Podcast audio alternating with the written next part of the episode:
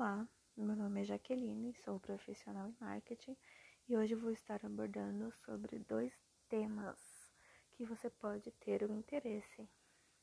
O primeiro tema é social selling e o segundo é brand online. Para começar, vamos falar com social selling. Bom, social selling ou venda social é o processo de criação de relacionamentos e vendas por meio das redes sociais isso mesmo que você escutou, no meio das redes sociais, Facebook, Instagram, nessas redes que você usa. As empresas podem usar plataformas como Facebook, LinkedIn, Twitter, Instagram e TikTok para ser usadas com esse objetivo de vendas. Em vez de usar uma abordagem hard selling, os vendedores buscam o consumidor com o perfil de cliente da empresa e se aproximam dele para ganhar a sua confiança. O social selling é um processo de prospectar potenciais clientes e se relacionar com eles nas redes sociais com o objetivo de gerar vendas ou lucros.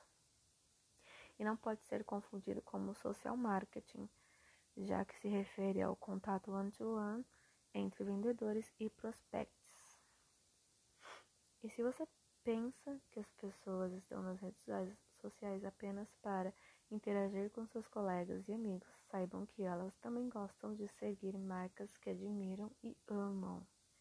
Para isso, descobrir novos produtos e serviços até fazer negócios e compras ali mesmo.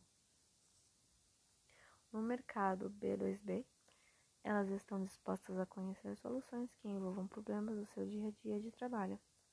Então, os vendedores precisam estar no lugar certo e na hora certa para interagir com elas.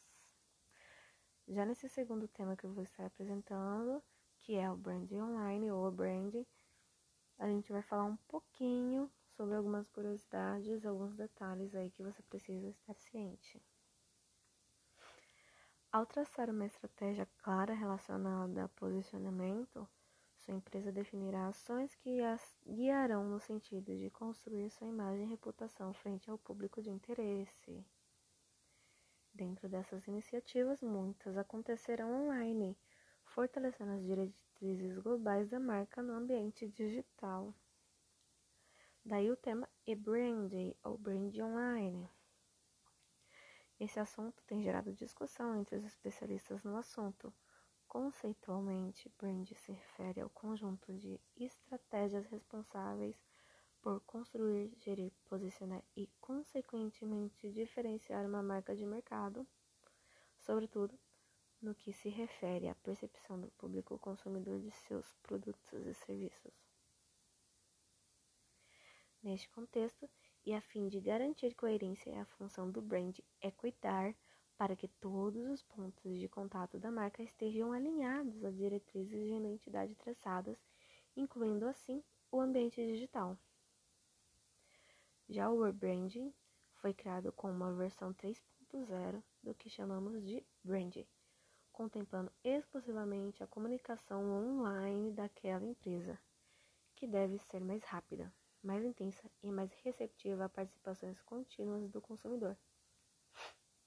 Mas atenção!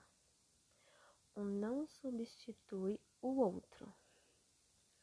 Ainda que a sua empresa opte por adotar os dois conceitos dentro do marketing, é preciso compreender que se tratam de iniciativas completamente complementares e que o marketing tradicional deve ser associado ao marketing digital, para que os objetivos finais melhorem os resultados.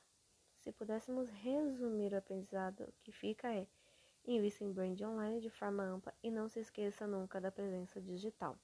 E a sua marca e a experiência que ela promove nos vários canais de onde ela fica. Diante do cenário tão competitivo e dos tantos avanços tecnológicos que estão impactando diretamente o comportamento do consumidor, se destaca significa, antes de tudo, ser original e fiel aos seus valores. É importante também compreender como sua marca se conecta a um dos seus consumidores, capturando a atenção e criando identificação de forma mais rápida e clara. Muito obrigada por ter escutado até aqui.